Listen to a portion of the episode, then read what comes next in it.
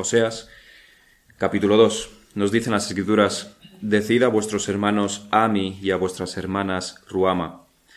Contended con vuestra madre, contended, porque ella no es mi mujer, ni yo su marido. Aparte, pues, sus fornicaciones de su rostro y sus adulterios de entre sus pechos.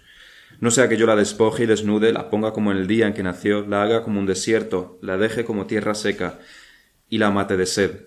Ni tendré misericordia de sus hijos, porque son hijos de prostitución porque su madre se prostituyó, la que los dio a luz se deshonró, porque dijo, iré tras mis amantes que me dan mi pan y mi agua, mi lana y mi lino, mi aceite y mi bebida.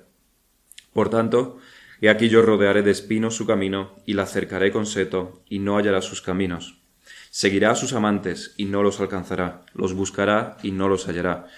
Entonces dirá, iré, y me volveré a mi primer marido, porque mejor me iba entonces que ahora.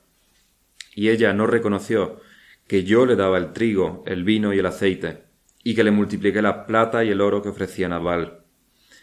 Por tanto, yo volveré a tomar mi trigo a su tiempo, y mi vino a su sazón, y quitaré mi lana y mi lino que había dado para cubrir su desnudez. Y ahora descubriré yo su locura delante de los ojos de sus amantes, y nadie la librará de mi mano. Haré cesar todo su gozo, sus fiestas, sus nuevas lunas y sus días de reposo, y todas sus festividades, y haré talar sus vides y sus higueras, de las cuales dijo mi salario son salario que me han dado mis amantes, y las reduciré a un matorral, y las comerán las bestias del campo. Y la castigaré por los días que incensaba los baales, y se adornaba de sus zarcillos y de sus joyeles, y se iba tras sus amantes, y se olvidaba de mí, dice Jehová. Pero he aquí, yo la traeré, y la llevaré al desierto, y hablaré a su corazón, y le daré sus viñas desde allí, y el valle de Acor por puerta de esperanza, y allí cantará como en los tiempos de su juventud y como en el día de su subida de la tierra de Egipto. En aquel tiempo, dice Jehová, me llamarás Ishi, y nunca más me llamarás Baali, porque quitaré de su boca los nombres de los Baales, y nunca más se mencionarán sus nombres. En aquel tiempo haré para ti pacto con las bestias del campo, con las aves del cielo y con las serpientes de la tierra, y quitaré de la tierra arco y espada y guerra, y te haré dormir segura, y te desposaré conmigo para siempre, te desposaré conmigo en justicia, juicio, benignidad y misericordia, y te desposaré conmigo en fidelidad, y conocerás a Jehová. En aquel tiempo responderé, dice Jehová, yo responderé a los cielos, y ellos responderán a la tierra, y la tierra responderá al trigo, al vino y al aceite, y ellos responderán a Jezreel. Y la sembraré para mí en la tierra, y tendré misericordia de lo Ruama, y diré a Loami, tú eres pueblo mío, y él dirá, Dios mío. Estábamos estudiando los profetas menores y hemos empezado por el primero de los profetas menores, que es Oseas. Una introducción, una breve introducción para los que no han estado aquí desde el inicio de la, de la serie. Oseas es uno de los profetas menores, es uno eh, vivió en el siglo VIII, a principios del siglo VIII, y su ministerio duró aproximadamente 50 o 60 años. Es uno de los profetas menores, no porque sea menos importante, eh, sino porque sus escritos son cortos comparados con los de Isaías, Ezequiel y Jeremías. Por eso es un profeta menor. Y veíamos una característica de este profeta Oseas, algo muy especial. En el primer capítulo de Oseas se nos presenta al profeta como un profeta más del Señor, que obedece las órdenes del Señor, los mandatos del Señor, pero que sin embargo tiene una Em, tarea especial que llevar a cabo. Y es que él no solamente va a predicar, no solamente va a profetizar sobre el pueblo de Israel y sobre todos sus, pecados, sino que también lo va a escenificar en su propio matrimonio. Así que Dios es aquel que le manda casarse con una prostituta, con una fornicaria, con una adúltera. O sea, se casa con esta mujer y como decíamos, tiene tres hijos con ella. El primero de ellos, Jezreel, el segundo, Loruama, y el tercero, Loami. Decíamos que no estamos seguros de si Loruama y Loami son verdaderamente sus hijos o son, como se nos dice en repetidas ocasiones, hijos de prostitución, en realidad, y serían hijos bastardos. Jezreel decíamos además que es, Dios mismo quien pone los nombres a sus hijos. Jezreel viene por por el castigo que vendrá sobre Israel, por la sangre vertida, inútilmente decíamos, por Jehú. Había vertido muchísima sangre y no al fin y al cabo para reformar la adoración, sino que siguió con la idolatría. Y se nos dice, cuando nace Jezreel, se nos dice, dice Jehová, y haré cesar el reino de la casa de Israel. Y veíamos como esto también es una realidad. Dentro de no muchos años el reino de Israel cesará y no habrá más reyes en Israel. La segunda de las hijas, el segundo de sus hijos es una hija, lo ruama, y significa no me compadeceré, no me compadeceré más de la casa de Israel. Dice, no me compadeceré más de la casa de Israel, sino que la quitaré del todo. Esa es otra de las advertencias que viene sobre Israel. Sin embargo, tiene también un, un mensaje para Judá, y de Judá sí tendrá misericordia. De Israel no, pero de Judá sí. Y esto lo estudiamos en el sermón pasado. El tercero de sus hijos es Loami, que significa no pueblo, no sois mi pueblo. Concretamente dice, vosotros no sois mi pueblo, ni yo seré vuestro Dios. Y esta, decíamos, es una de las revelaciones más importantes en la historia de la redención. Porque se nos dice que no el pueblo que desciende físicamente de Abraham es el pueblo de Dios. No aquellos que son circuncidados son el pueblo de Dios, sino aquellos que son hijos espirituales de Abraham por la fe. Pablo recoge esta profecía de Oseas en su capítulo 9 de Romanos, donde además empieza ahí a hablar sobre el verdadero pueblo de Dios. Y en el lugar en donde les fue dicho, vosotros no sois pueblo mío, les será dicho, sois hijos del Dios viviente.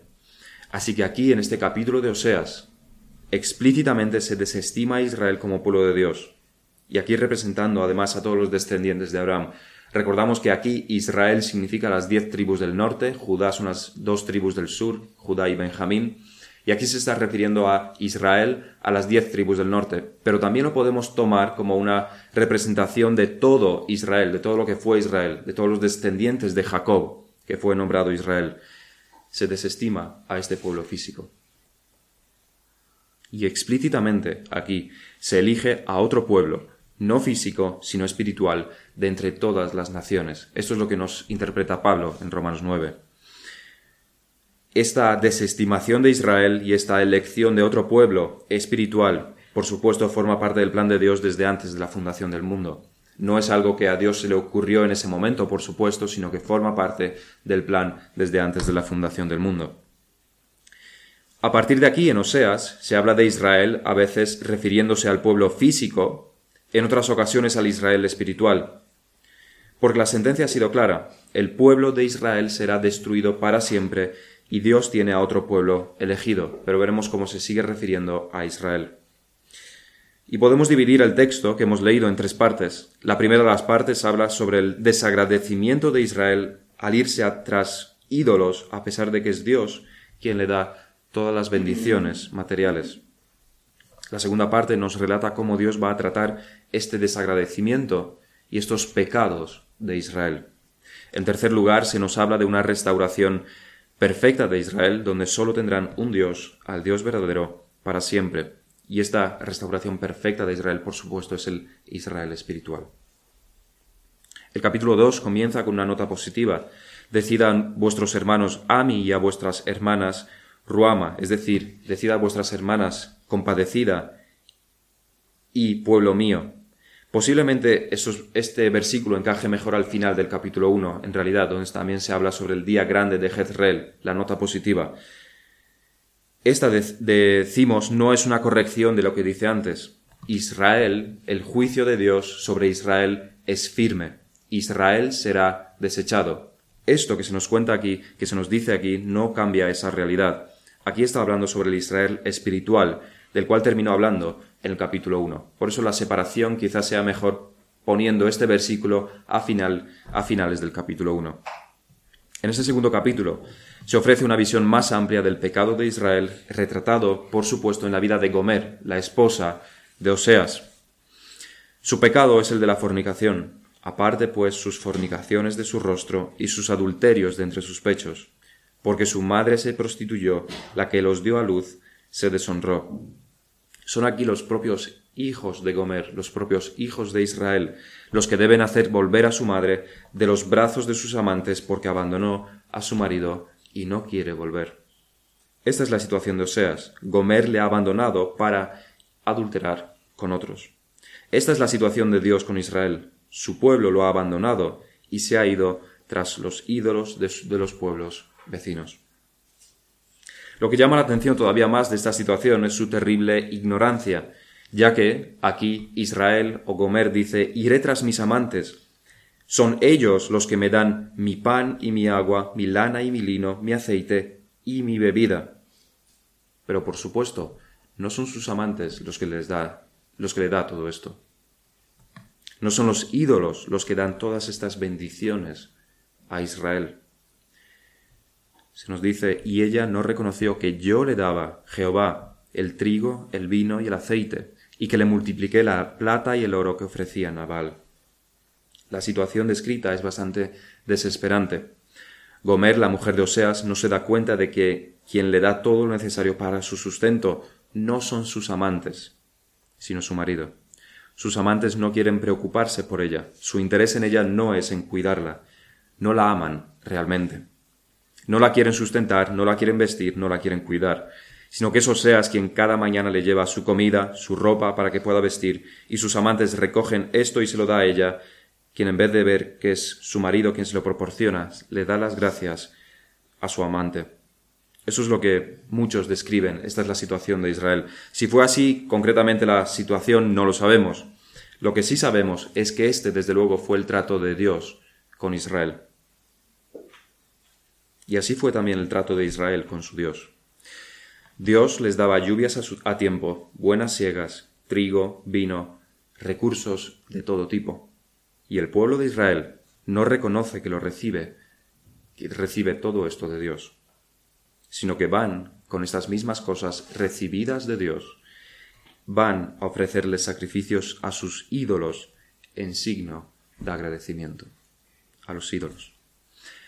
No meditan, no se paran a meditar, a pensar para, ver quién se lo da realmente. No se paran a pensar, no saben, son ignorantes.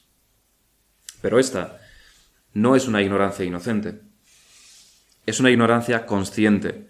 No es que no sepan quién les da todas estas cosas porque no pueden saberlo y no les llega la mente. No saben porque no quieren. Esta es la situación que Pablo describe con respecto al conocimiento de Dios en Romanos 1. Los hombres, nos dice, sofocan el conocimiento de Dios, lo detienen, lo aniquilan, no quieren saber de Dios. Por tanto, esta no es una ignorancia inocente, sino una ignorancia por la cual se pagará en el infierno. Y esta es la situación de Israel. No es que no sepa Israel que Dios es quien le da todo eso. Lo que pasa es que no quieren saber nada, absolutamente nada, de Dios es que quieren seguir sus propios caminos pecaminosos, quieren libertinaje. Los Baales, al fin y al cabo, no son tan restrictivos como Jehová. Les es mucho más conveniente adorar a sus ídolos porque les permite hacer básicamente todo lo que ellos quieren hacer. Como cualquier inconverso, odian al Dios verdadero, odian su verdad, odian sus leyes, no quieren que sus vidas sean reguladas de acuerdo con lo que es bueno y justo, porque sus corazones aman el pecado. No saben que todo lo que tienen viene de Dios, pero no lo saben porque no lo quieren saber. Es Jehová quien les dio esas tierras, quien les abrió el camino para entrar a Canaán, quien nos libró de la esclavitud de Egipto y de todos sus opresores.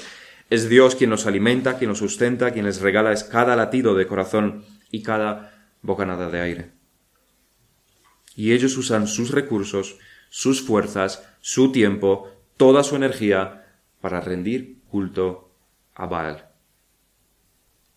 Desde luego son dignos del más duro de los castigos, y el castigo, por supuesto, vendrá. Pero antes de ver esto, tenemos que hacer una reflexión.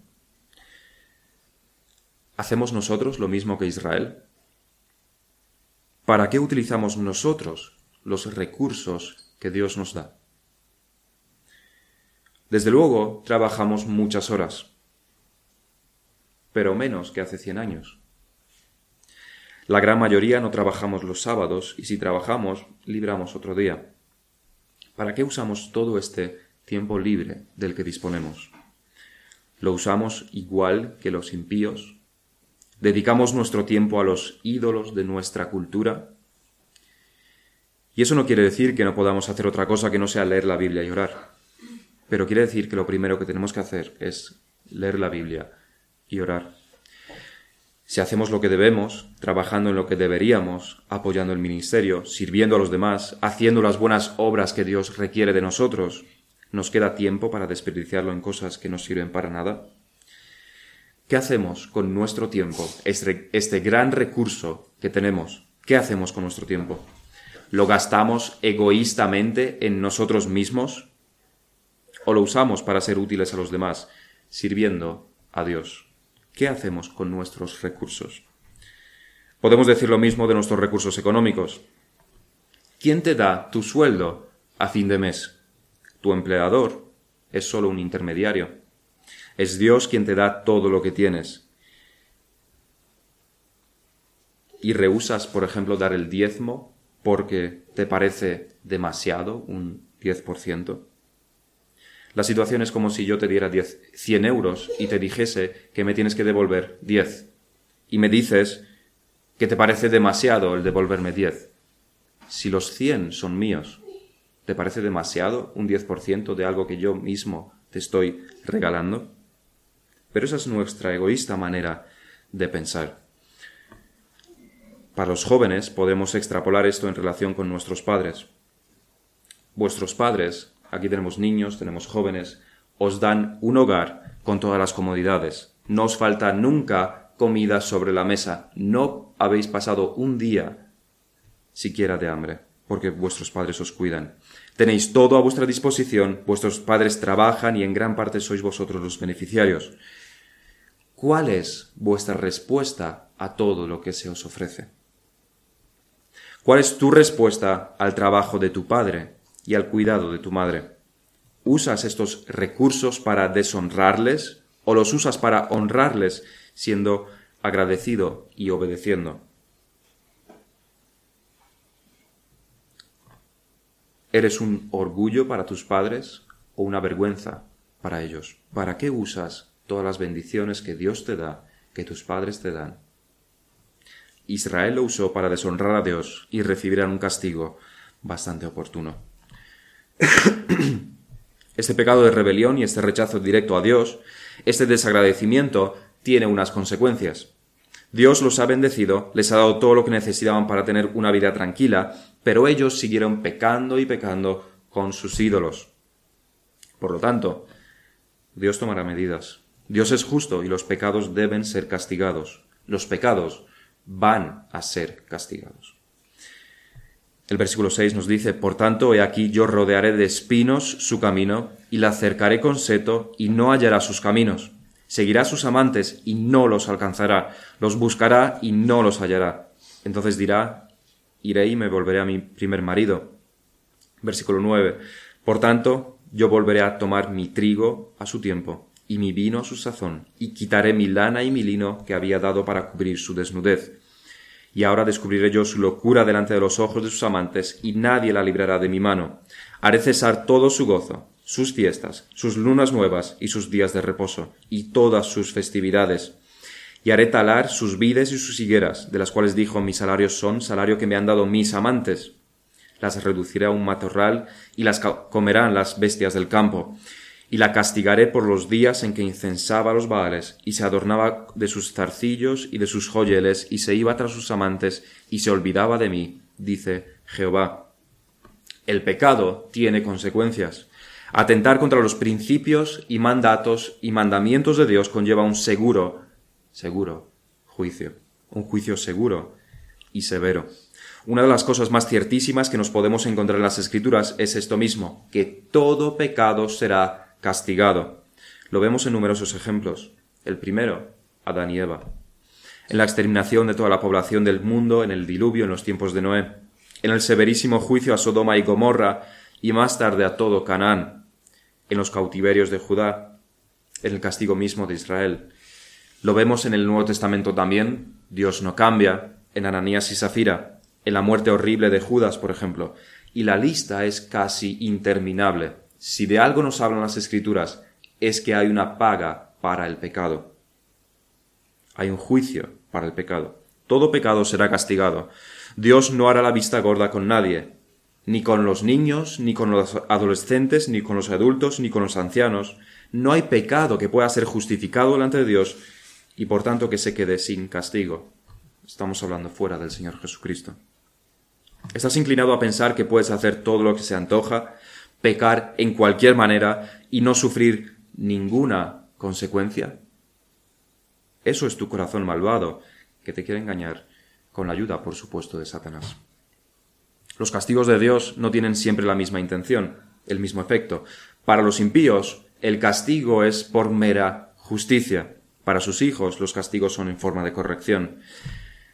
En Hebreos 12 el escritor nos dice, y está también aquí citando del Antiguo Testamento, nos dice el escritor, porque aún no habéis resistido hasta la sangre, combatiendo contra el pecado, y ya habéis, y habéis ya olvidado la exhortación que como a hijos se os dirige diciendo, Hijo mío, no menosprecies la disciplina del Señor. La disciplina, por supuesto, como consecuencia del pecado. Ni desmayes cuando eres reprendido por Él. Esto hace Dios con sus hijos. Porque el Señor al que ama, disciplina y azota a todo el que recibe por hijo. Si soportáis la disciplina, Dios os trata como a hijos, porque ¿qué hijo es aquel a quien el Padre no disciplina? Pero si se os deja sin disciplina, de la cual todos han sido participantes, entonces sois bastardos y no hijos. Por otra parte, tuvimos a nuestros padres terrenales que nos disciplinaban y los venerábamos. ¿Por qué no obedeceremos mucho mejor al Padre de los Espíritus y viviremos? Y aquellos ciertamente por pocos días nos disciplinaban como a ellos les parecía, pero éste para lo que nos es provechoso, para que participemos de su santidad. Es verdad que ninguna disciplina al presente parece ser causa de gozo, sino de tristeza, pero después da fruto apacible de justicia a los que en ella han sido ejercitados. Todo esto es lo que nos tiene que decir el autor a los hebreos sobre la disciplina que seguro vendrá sobre los hijos de Dios. Cuando Dios está tratando a su pueblo, el castigo por sus pecados no es principalmente debido a un tema de justicia o como un efecto de la ira de Dios.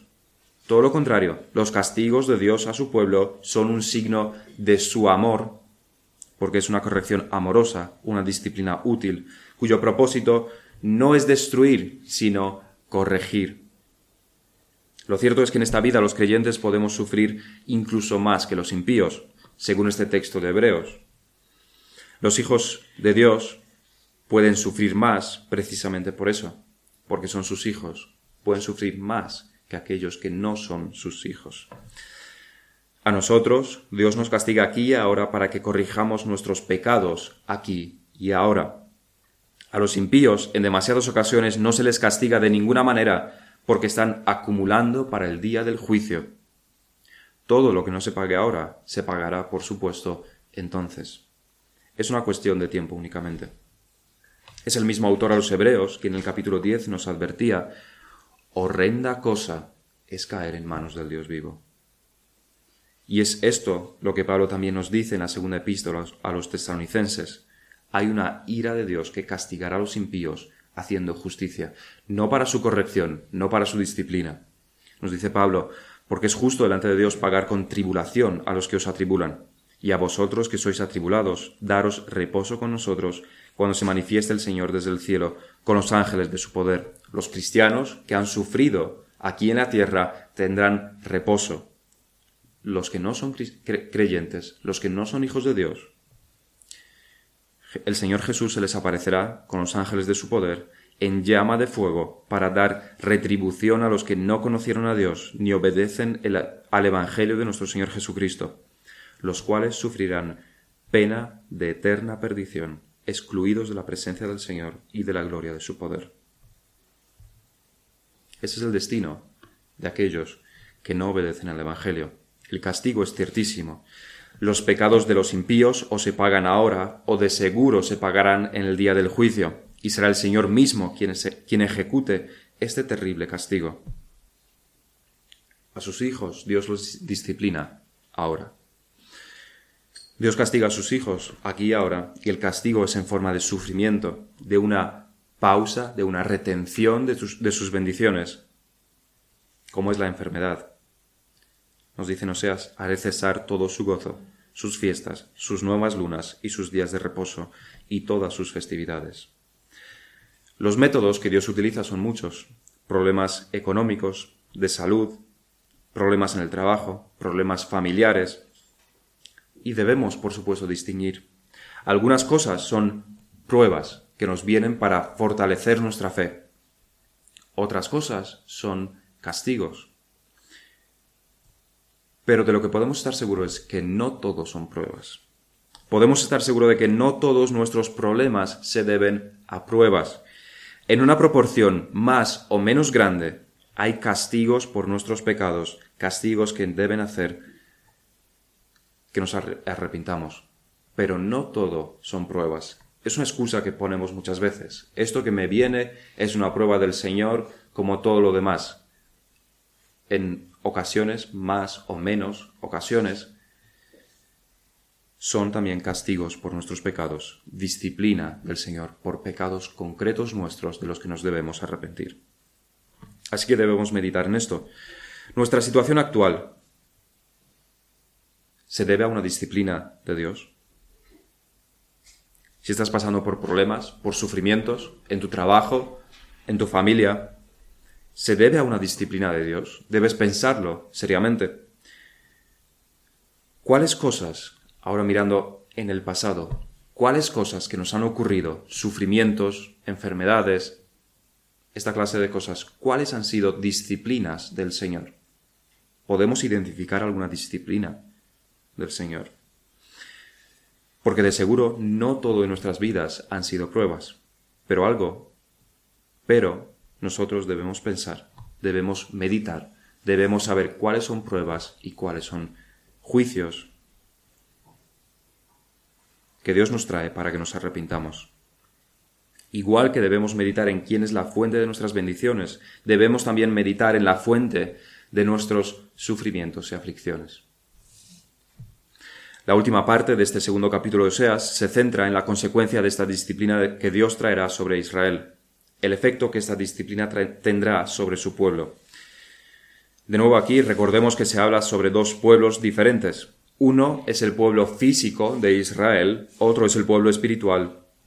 El Israel espiritual. En el capítulo 1 se nos dijo que Dios abandonaría completamente a Israel. Y ciertamente ocurrió en la historia. Israel fue destruido. No hubo restauración. Para el pueblo físico de Israel se hará justicia, no disciplina, sino mera justicia. No con el fin de corregirlos, sino de destruirlos que es lo que decimos finalmente ocurrió y no mucho después de las profecías de Oseas. Pero incluso dentro de ese pueblo físico, incluso dentro de este pueblo físico de Israel, de los circuncidados, hay un pueblo también espiritual. Oseas, por ejemplo, es un israelita, es descendiente físico de Abraham, circuncidado, del linaje de Abraham, Isaac, Jacob, pero a la vez es también un hijo verdadero de Dios.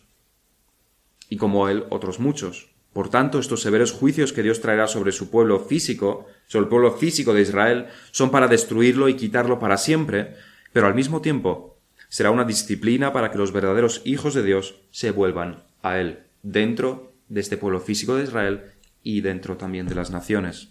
Nosotros tenemos ahora el libro de Oseas y lo podemos estudiar. Somos de las naciones, del pueblo de Dios espiritual. Aquí se habla sobre el pueblo espiritual. Y Dios no abandona a su pueblo. Sus hijos pecan y podemos pecar de maneras muy graves. Lo podemos ver en la vida de David. Fue un hijo verdadero de Dios, pero pecó gravemente. Pero Dios no abandonará a los que, a los que verdaderamente son sus hijos. La pregunta es, por supuesto, ¿eres tú un hijo de Dios? ¿En qué se evidencia esto? ¿En qué te basas para decir que eres un verdadero hijo de Dios? El versículo 14 nos dice, dice Dios, pero he aquí, yo la traeré y la llevaré al desierto, es decir, por supuesto al sufrimiento, y hablaré a su corazón. El desierto, estéril, no poblado, calor sofocante y sol abrasante. La llevará al desierto, al sufrimiento, y allí Dios será donde lidie con nosotros. En medio de la aflicción recapacitaremos, veremos nuestros pecados y el verdadero pueblo de Dios se arrepentirá de sus pecados. Y Dios volverá a mostrarnos su favor, porque en Jesucristo Él siempre nos perdona cuando nos arrepentimos. Y aquí viene la promesa, versículo 15. Y le daré, esto es después de hablar a su corazón en el desierto, y le daré sus viñas desde allí, y el valle de Acor por puerta de esperanza, y allí cantará como en los tiempos de, su juventud, como el día de su subida de la tierra de Egipto. En estos versículos siguientes se nos describe este nuevo pacto. Es un nuevo pacto. Cómo la situación después de esta restauración, de hecho, será diferente a la, a la primera. Será una relación con Dios mejor. En aquel tiempo, dice Jehová, me llamarás Ishi, es decir, mi marido, y nunca más me llamarás Baali, Señor, porque quitaré de su boca los nombres de los Baales, y nunca más se mencionarán sus nombres. Este es el nuevo pacto. Dios no es solamente un Dios entre muchos, sino nuestro Dios, es nuestro Padre. Jesucristo es el esposo amado de la Iglesia, que somos nosotros. El matrimonio de Oseas, él no será simplemente el que legalmente está casado con Gomer. Para Gomer no será un hombre entre otros, sino que será amado por, por Gomer. Será su marido, su único hombre, y por tanto será el único hombre de su vida. Ya no será un hombre entre muchos, pero con papeles firmados, sino que efectivamente será su marido, su verdadero y único amante. Esta es la promesa de Dios aquí. Este es uno de los signos de esta restauración, de este nuevo pacto. Se nos describen más signos en los versículos siguientes. Versículo 18. En aquel tiempo haré para ti pacto con las bestias del campo, con las aves del cielo y con las serpientes de la tierra. Y quitaré de la tierra arco y espada y guerra y te haré dormir segura. Esto, por supuesto, es cuando Jesucristo vuelva, la segunda venida. Pero dice, y te desposaré conmigo para siempre, te desposaré conmigo en justicia, juicio, benignidad y misericordia, y te desposaré conmigo en fidelidad, y conocerás a Jehová. Aquí se mezclan, por supuesto, los efectos del nuevo pacto con los efectos de la salvación final, cuando estemos en gloria y libres de todo pecado. Pero aunque todavía tenemos pecado remanente, no hemos sido glorificados, sin embargo, si somos verdaderos hijos de Dios, estamos en una situación de preludio de esta salvación final, preludio de esta perfección. No somos perfectos, pero se debe ver que hacia allí estamos tendiendo. No somos perfectamente santos, pero se debe evidenciar que estamos en el camino, en el camino de la santificación. No somos perfectamente justos, no somos perfectamente obedientes, no tenemos un amor perfecto, aún tenemos inclinación al pecado.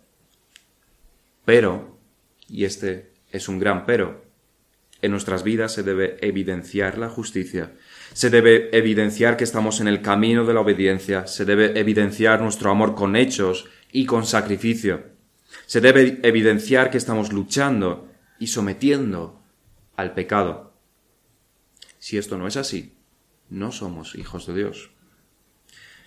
Y de nuevo esto nos debe llevar a la meditación. Dios promete aquí que en el nuevo pacto se desposará con su pueblo en fidelidad, fidelidad a Él, fidelidad a sus mandamientos, a sus mandatos, a los principios de las Escrituras, en santidad y justicia, fe y arrepentimiento. Y lo que nos debemos preguntar y meditar es, ¿tenemos nosotros esos signos de la salvación? ¿Tienes tú esos signos de la salvación? ¿Tienes esas evidencias de la salvación? ¿En qué se muestra tu arrepentimiento?